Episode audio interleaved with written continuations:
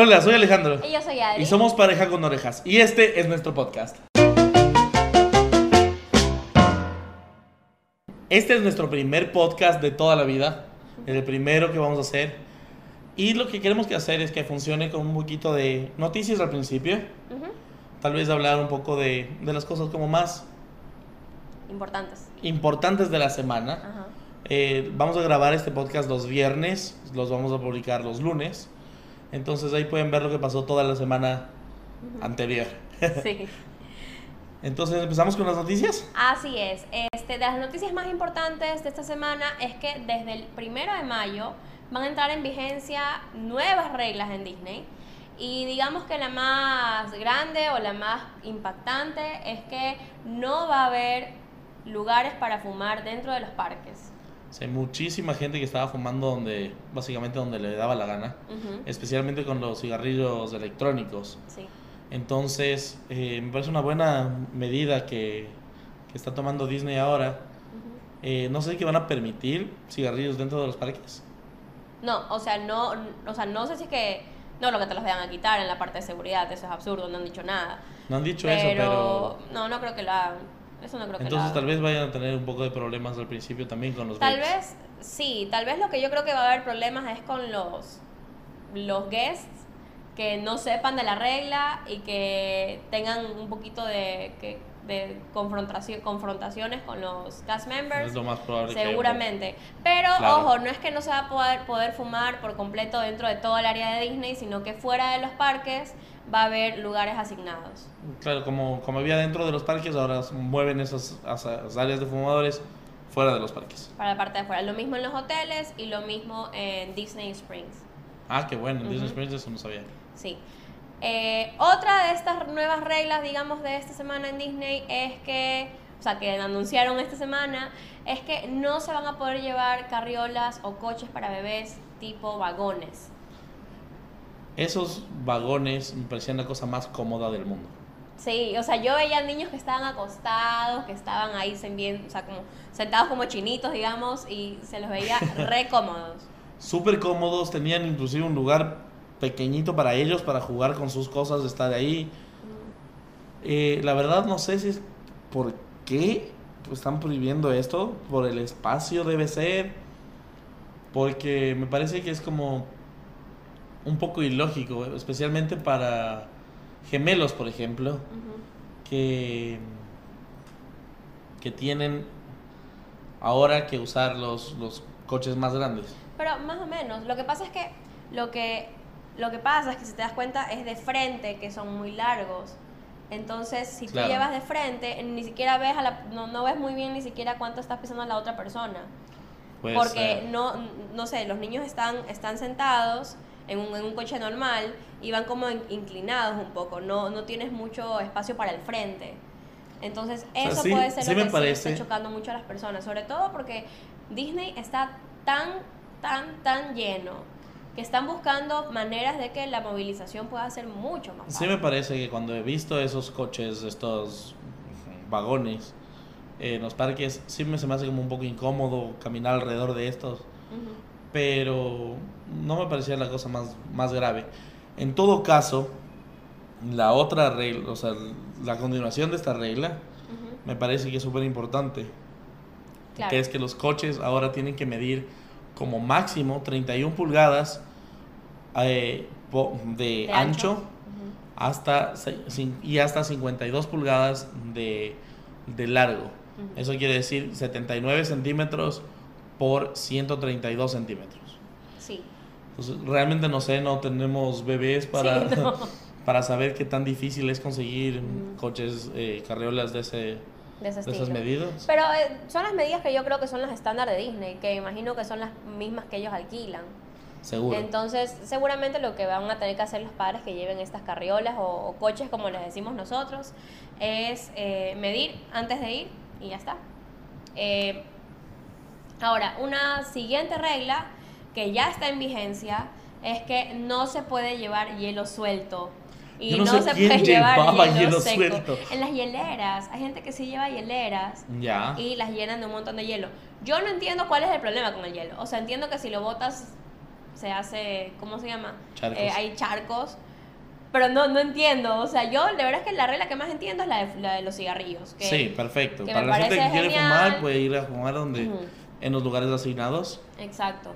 Porque igual cuando eh, esta última vez que fuimos con Chema, que fuimos de hecho a una, a una de las áreas de fumadores, cerca del área de fumadores ya olía mucho a cigarrillo. Y me imagino que la gente que es alérgica, qué sé yo, sí le puede molestar. Y además de eso, ocupan un espacio que se puede utilizar para poder descansar, por ejemplo. Sí, veamos qué es lo que hacen con esas áreas. Sí, hay que ver.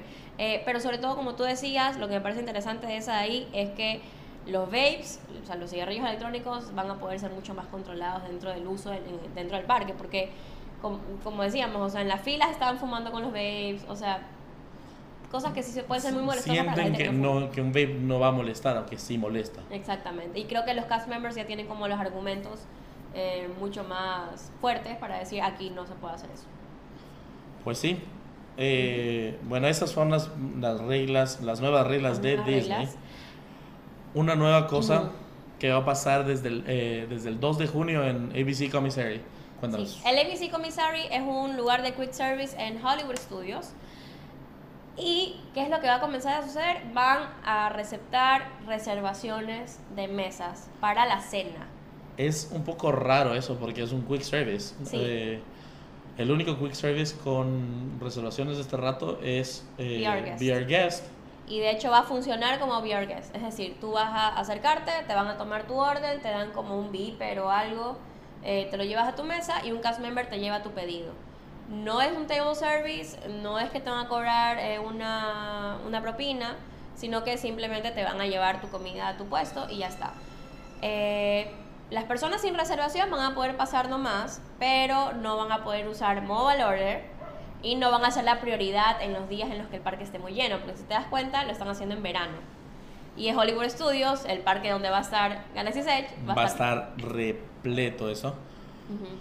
Me parece que es una buena forma de probar. O sea, siempre Disney hace sus pequeñas pruebas de las cosas. Tal vez esa sea la nueva norma eh, a futuro. Sí. No sabemos. O sea, lo turro me parece que si lo hacen como una norma es que al ser quick service son cosas que te pueden dar ganas de comer en cualquier momento. Entonces yo hoy quiero comer hamburguesa, mañana quiero ir a comer hot dogs. En otro Claro, lado. pero la cuestión es que también vas a poder hacer eso. Claro, pero no, no, no necesariamente voy a tener mi mesa. Acá lo chévere es que si ya te organizas y por otro lado me parece súper bueno porque sabes que vas a poder comer a cierta hora y para la gente que le gusta organizar su día de parque está súper bien. O sea, la cuestión es que para gente que va como más improvisado es más difícil. Sí, eso me parece. Eh, por otro lado, van a hacer unas remodelaciones dentro del, del, del propio restaurante. ¿Dónde tienes eso? Eh, se van a instalar nuevas fuentes de bebidas, habrá una adición bueno, al menú. porque Sí, va a haber una adición al menú con carne guisada, puré, gravy de carne, cebollas y verduras. Es una oye, buena suena- cena. Suena muy bueno Suena eso. bien. Y se colocarán más decoraciones tipo Art Deco. O sea, el lugar también va a cambiar. Y lo que tú dices, lo de las fuentes, es buenísimo. Sí, lo de las fuentes es bueno porque antes ese lugar tenía o no tenía free ¿Refill? refills. Eh, creo que tenés que acercarte para poder O hacerlo. sea, y normalmente te significa que no, pero, Ajá. Sí, entonces. pero bueno, es, es una buena es Ujú. una buena cosa. Me parece que es un buen cambio, es algo que vamos a ver cómo funciona, eh, cómo es recibido por la gente. sí. Seguro va a haber quejas. Sí, seguro, porque mm, tal vez en algún momento que esté muy, muy crowded, que haya mucha gente, tal vez no dejen pasar a los stand-by, eh, qué sé yo, o sea, puede pasar muchas cosas. Pero, como te decía, para, para Tampoco organizarse sabemos está cuánto, bien. no, no sabemos qué porcentaje del restaurante va a estar disponible para reservas. Porque Claro. ellos pueden decir el 50% es para reservas y el 50% es Ujú. walk-in. Ujú. Entonces, veamos qué pasa con ese, en ese sentido Sí, no, también. no han dado mucha más información. Y Bueno, ahora nos y cambiamos ahora- de parque. De compañía nos de vamos compañía. A, de, de- de lugar de, de Nos Orlando. vamos, ajá, nos vamos para Universal. Universal este, anunció esta semana una cosa espectacular para Halloween Horror Nights 2019 y es que Stranger Things regresa. Regresa Stranger Things. El año pasado fuimos a, a Halloween Horror Nights. Y Stranger Things fue la única casa a la que yo entré. ¿Tenía otra? No, solo, solo Stranger Things. Solo Stranger Things. Ajá. Sí, yo no, no- Yo no soy para las cosas de terror. De miedo, ¿no? Entonces. Da mucho miedo Horror Nights en general. Sí. Sí. Es Pero, más, los, solamente los scare zones ya, ya me tenían mal. sí. Pero, antes la de casa de Stranger de- Things me pareció increíble. Ujú. Y, este antes- año está mejor. Antes de seguir a decir, decir, no hablemos de Horror Nights porque no estamos hablando de Horror Nights. La Casa del Terror basada en la exitosa serie de Netflix eh, tendrá escenas de la segunda y de la tercera temporada. Y Segunda y tercera, ok. sí, de la segunda temporada, de la anterior y la nueva, la que va a salir en Ya julio, mismo. el 4 de julio me parece. Y va a haber locaciones como la cabina de Hopper o el nuevo Starcourt Mall, que van a ser parte del terrorífico recorrido. Terrorífico. Vamos a ver, me parece genial eso ahí, ¿eh? Porque son lugares nuevos. O sea, no estaban el año pasado, obviamente. Claro. No sé, pero no, no sé si es que... Ah, me da miedo. Solo la idea y acordarme del- de la sensación de, de Halloween Horror Nights. Es una cosa que creo que todos deberían vivir alguna vez, Sí. pero fue terrorífico. Así es, y para cerrar con esa noticia, no tenemos absolutamente nada más de información de cuáles van a ser las otras casas. Sabemos que son 10 casas más, 5 scare zones, eh, y va a ser desde el 6 de septiembre hasta el 2 de noviembre del 2019. ¿Ok? ¿Sí? Y ahí Y esa fue nuestra sección de noticias.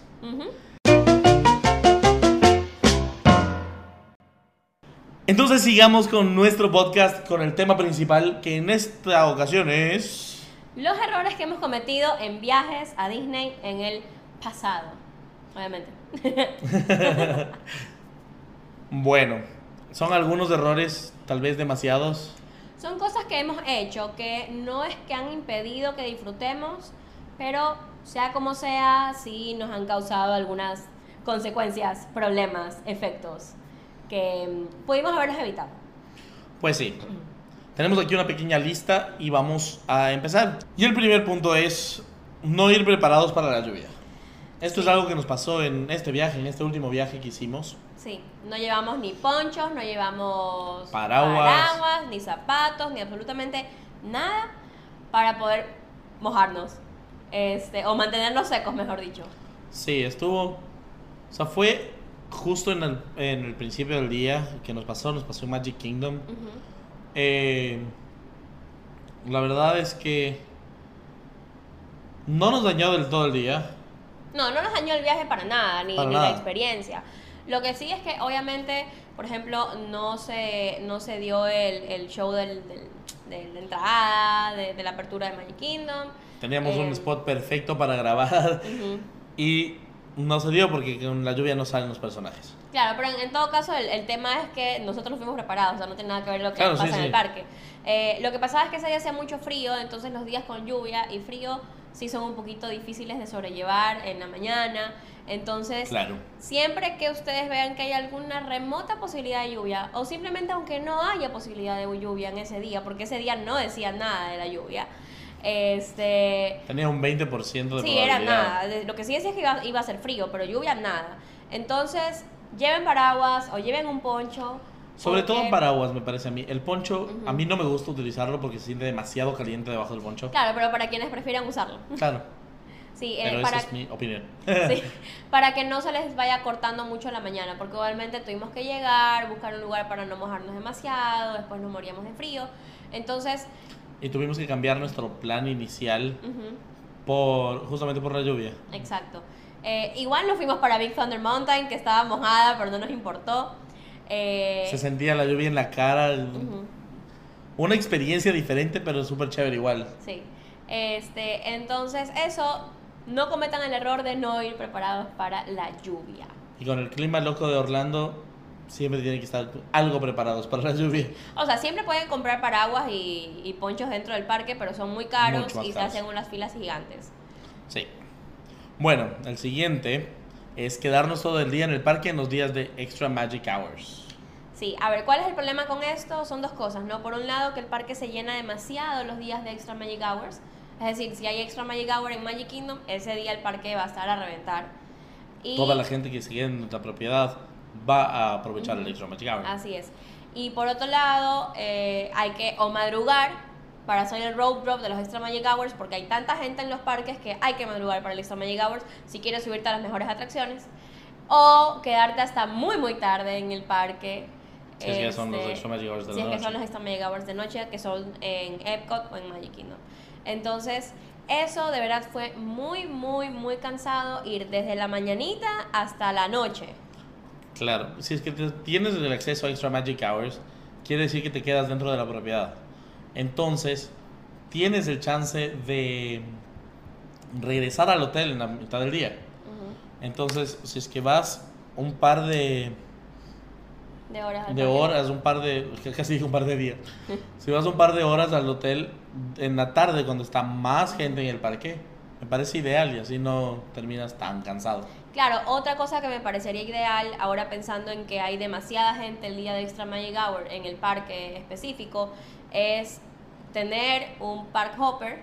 Eso es lo Sí. ideal, absolutamente. Tener un park hopper, entonces te vas a las Extra Magic Hours de cierto parque y luego ya te vas a otro parque donde no haya Extra Magic Hour porque vas a saber que no va a estar lleno. Entonces, digamos que tienes extra Magic Hours en la noche en Magic Kingdom. Vas todo el día a Animal Kingdom y, en la no- y después de que se, se cierra Animal Kingdom, vas para Magic Kingdom. Exacto. Y disfrutas de las extra Magic Hours, que ahí hay mucho menos gente. En el extra Magic Hours de la noche me parece que hay menos gente que en el de la mañana. No, más bien fue al revés. Esa, al La revés. experiencia que tuvimos fue que había más gente, sí. No sé, yo lo sentí Porque más tranquilo. todavía había gente del parque. Sobre todo en, Sí, en lo- Seven Dwarfs. lo que yo creo es que Más tranquilo, sí. es más tranquilo porque no tienes que correr a las atracciones por el rope drop. Ajá. Debe ser eso. Pero sí había, por ejemplo, Space Mountain tenía 30 minutos, Big Thunder tenía 30 minutos. O sea, no es que hay. O sea, comparado con que durante todo el día hubo 140 minutos de espera, sí era mucho menos. En todo Claro. caso, eh, como un resumen, el error fue quedarnos todo el día en el parque de Extra Mega Hours. Todo el día en el mismo no, parque. Ajá, no usar el park hopper para poder irnos a otro parque o no regresar a descansar. Sí, entonces nos pasamos todo el día en Magic y fue Kingdom, pasamos cansado. desde las 10 de la mañana hasta las 2 de la mañana. Ujú, Fue súper cansado. Muy cansado. Bueno, siguiente. Siguiente error que es como muy raro porque es como un error de puntualidad. Que el error es llegar a la hora exacta en la que abre el parque. Todo el mundo calcula, ok, el parque abre a las 9, voy a estar a las 9. Entonces, está repleto. Repleto, pero repleto. Fuimos, ¿En qué parque nos pasó eso? Epcot, en Epcot, que yo estaba bravísima. O sea, o hubiera llegado más tarde o hubiera ido requete. Y es con media hora de diferencia, o sea, Ujú. media hora antes o media hora después hace una gran diferencia. Sí, llegamos, el parque abría a las 9, llegamos 9 y 20, 9 y, 9 y cuarto por ahí. Pero había la fila para poder, Sobre todo en seguridad. parte de la seguridad, había la fila para poder pasar las entradas. Eso que nosotros teníamos, como tenemos el pass holder, pasamos por, la- por la fila de los pass holders que también estaba llena. Y habría alguien revisando que estás pass holder además. Exacto. Entonces, este, traten siempre de llegar o para hacer road drop 8 de la mañana si es que el parque abre a las 9. eh, o si no, llegar Ya a las 10. 10. Ajá. Porque si no, ese- esos momentos en los que estás ahí esperando para hacer seguridad y pasar al parque con tu entrada, igualmente van, vas a perder tiempo. Y no solo eso, cansa. Claro. Porque todo el mundo quiere entrar rápido. Y estás ahí en todo la el mundo está estresado. Entonces, todo el mundo está apurado, todo el mundo quiere entrar rápido. Y eso es lo que a mí me dañó la mañana. Me estresé que había demasiada gente. Como Ya. que ya, ya dije, a ver, demasiada gente. No, no, no, no porque haya Y demasiada no gente hubo en el demasiada parque, gente. sino porque yo ya quería entrar. Yo ya quería estar en el parque, eran las 9 y 20 y no podía entrar porque había un trocolotón de gente ahí esperando a que les revisen el coche, el carrito, el ni sé qué. Encima, Todo. la gente no sabe que puede hacer dos filas y había solo una fila. O sea, ya todo eso a mí me estresó y entonces empecé mal el día de parque, que no me gustó. Eh, entonces yo prefiero o llegar con la tranquilidad de que voy a llegar muy temprano o un poquito más tarde cuando ya está despejada esa área. De hecho, hay mucha gente que llega a esa hora y no le importa. Claro, es más como Pero por lo para, para poder tener el, el día más tranquilo. Media hora no te va a dañar, a cambiar mucho los planes. Mm, Media hora no, yo diría una hora, llegar a las 10. Claro, pero yo digo no llegar a las nueve y media, sino llegar a las 10. Ajá, no llegar a las... Claro, Entre, o sea, toda esa primera hora, es un caos es en la parte caos. de adelante, sí. No me gustó para nada. Tal vez muchos lo hagan y para muchos les conviene, qué sé yo, pero a mí no me gustó. me sentí muy estresada. ahora el siguiente. coger los Fastpass con muchas horas de diferencia. ¿A qué te refieres? A que hay mucho espacio en blanco, digamos, entre un Fastpass y el otro. Ah, ok. Y mucho- no terminas de usar tus Fastpass rápido para poder coger el cuarto. Ok, sí te, te entiendo. Dejar mucho tiempo sin ventana de Fastpass. Exacto, o sea, por ejemplo, cogimos uno a las 10 y el siguiente es a la 1 y el siguiente a las 5 de la tarde. O sea, ese error lo cometimos en Navidad porque pensábamos que íbamos a poder hacer otras cosas, íbamos a ir a las atracciones que no tienen muchas esperas, cuando no es así, o sea, ahorita Claro, para todo con la cantidad de gente que hay, Ujú, realmente sí necesitas mucho más los Fastpass. Los Fastpass te ayudan un montón. Sí. ujú. Eh, y tener una buena estrategia de Fastpass es indispensable. Sí. Entonces, eh, el error que cometimos, eso, eso ya no lo hemos vuelto a cometer, eso fue en diciembre. Y dentro de este error es cogerlos en la tarde o en la noche. Hay veces en los que las atracciones más ocupadas, como Flight of Passage, solo encuentras en la noche. Claro, ahí Entonces, sí ahí, tienes que coger. ahí puedes medir qué es lo que vale más la pena, cuánto tiempo vas a esperar, quieres realmente esa atracción, pero como regla general no dejar mucho espacio entre Fastpass y Fastpass. Ujú. Y mi recomendación es coger Fastpass siempre de el primero de 10 a 11, el segundo de 11 a 12 y el siguiente de 12 a 1. Entonces ya para la 1 de la tarde ya puedes escoger los Fastpass Apenas Para registras tu Fastpass. toda la noche. Exacto. Sí, y eso, o sea, tratar de que puedan hacer lo posible de gastarse rápido sus primeros tres Fastpass para luego coger Fastpass para otras atracciones y así esperar menos en la fila. ¿Cuál ha sido nuestro récord de Fastpass en un día? ¿Ocho? Más los tres que cogimos, tres, sí, ocho Fastpass en el día. Ocho Fastpass en un día.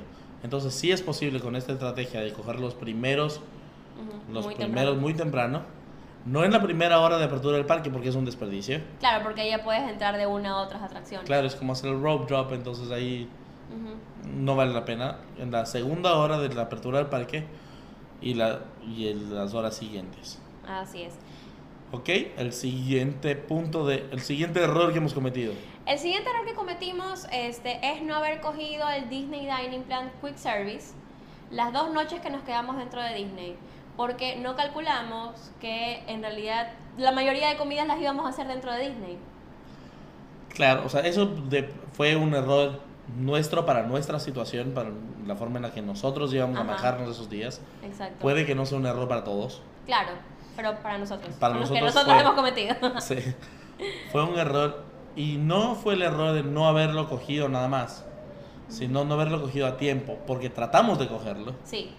Pero tenían que hacer, tenían que cambiarnos nuestra reservación Tenían que cancelar la reservación y volver a crear una nueva con el, con el dining el plan. dining plan. Y todo porque no lo hicimos a tiempo. Exacto. Había que hacerlo por lo menos con 48 horas de anticipación. Y nosotros quisimos hacerlo con... El mismo día. sí, porque fue el mismo día, porque ese día que estábamos en el parque nos dimos cuenta, ok, no compramos nada para los días que estábamos en el hotel. Finalmente nos dimos cuenta de que en nuestra lista estaban snacks y estaban quick service que íbamos a comer de todas maneras. Entonces fue nuestro error no habernos organizado y haber dicho la misma cantidad de dinero íbamos a gastar con el quick service de, de, de Disney. Y tal vez no, no la misma cantidad. En este caso podíamos haber ahorrado un poquito. Más o menos, más o menos, porque sí, sí. Pero en todo caso, nos sí hubiera hecho mucho más fácil. Y al final, al final nos fue bien. Lo fue bien porque lo que hicimos Y fue. gastamos casi lo mismo. Ajá, lo que hicimos fue comprar una tarjeta de regalo de Disney con cierta cantidad de dinero que nos ayudó a poder mantenernos dentro de nuestro presupuesto. Pero creo que para la siguiente vez sí cogeríamos el dining plan de Quick Service porque eh, nos dimos cuenta de que las comidas que íbamos a hacer sí correspondían a la cantidad de créditos que estaban dentro del plan. Así es. Y el último error que cometimos, bueno, hemos cometido otros, pero es el último del que vamos a hablar, es ir demasiados días seguidos a parques sin tomar un descanso intermedio. Y el descanso nos referimos a días enteros de no ir a parque. De, de básicamente no hacer nada. Sí, o ir de shopping o salir a conocer alguna parte de Orlando. Yo del shopping no estoy tan de acuerdo, porque en el shopping caminas muchísimo igual. Pero no son días tan intensos como el parque, porque Claro. igualmente puedes despertarte un poquito más tarde. O sea, para mí un día de descanso sería un día de aprovechar el, el hotel, por ejemplo. Ujú. Un día en el que vas a conocer otras atracciones de Orlando, como Icon Orlando, como Madame Tussauds, en los que no, cam- no caminas tanto. O por ejemplo, el día que fuimos a comer a Boma, que es un restaurante de Disney, Claro. que paseamos un poquito por el hotel, nos quedamos Disfrutamos del sentados. hotel, exacto. Ajá. Creo que ese tipo de planes son buenos para, para, Para esos días de descanso. Eh, yo recomendaría tener máximo dos días seguidos de parque y de ahí uno de descanso. Dos días de parque, uno de descanso. Porque nosotros hicimos, ¿cuántos días? Como cuatro días seguidos. Hicimos 14 días, Ujú. de los cuales 13 fuimos a parques. No, menos. Menos. Bueno, 12, 10. En todo caso fue bastantes. Sí, ¿y cuál es el error? Preguntarán. Es eh, que estábamos demasiado cansados, eh, los pies nos dolían muchísimo. eh, y ya este llega un mismo. momento, sí, ya llega un momento en el que ya el cuerpo no te jala mucho porque sí es bien intenso, o sea, porque no es solo caminar, sino que también es esperar en la fila, es también eh, estar en es la que montaña o estar en la montaña rusa y esas, esas experiencias cansan, o sea, Sí. son un poquito agotadoras. Que repito, no es que no se disfruta, no es que no lo hicimos bien, sino que son vacaciones y finalmente uno termina más cansado de sus vacaciones, entonces es mejor tomárselo con las cosas con más tranquilidad. Y eso es algo que no todos pueden hacer, no todo el mundo puede tomarse ese tiempo extra para tomarse un día extra de descanso. Pero si es que lo pueden hacer, aprovechenlo. Sí, Sí, eh, yo creo que es preferible no meterse un día más de parque cansado y tomarse un día de descanso para aprovechar Orlando. Orlando es una ciudad muy bonita, que tienes muchísimas cosas fuera de los parques que conocer. O incluso Sí. el propio Disney, o sea, Disney Claro. tiene estos resorts tan bonitos que puedes quedarte ahí, o sea, y pasar- sentarte en el lobby. Pasar un día en el Animal Kingdom Lodge o, en, o en el Polynesian, o si es que quisieras, inclusive en Caribbean Beach o en uno de los All Stars, tienes la posibilidad de hacerlo. En el, en el Art of Animation tienes un arcade que es el más grande que tiene Disney este rato. O sea, tienes muchas oportunidades de cosas que hacer fuera de los parques que, Que no, van a tan ser tan cansadas. intensas con, con tu cuerpo, con tu forma de disfrutar el día. Sí, así es. Y bueno, esos son los errores que hemos cometido, tal vez hemos cometido más, pero son los que recordamos que sí fueron como una traba, digamos, en nuestras vacaciones. Pues sí. Y bueno, si les gustó este, este nuevo podcast, no olviden suscribirse a nuestro canal de YouTube, eh, suscribirse al podcast en donde sea que lo estén escuchando, eh, compartirlo, dejarnos comentarios, dejarnos Sugerencias. sugerencias, si es que quieren dejarnos ideas para podcast, son bienvenidas. Eh, si es que tienen la aplicación de Anchor, que es donde estamos haciendo este podcast, pueden dejarnos mensajes de voz y nosotros los podremos escuchar y con sus sugerencias o sus mensajes en general.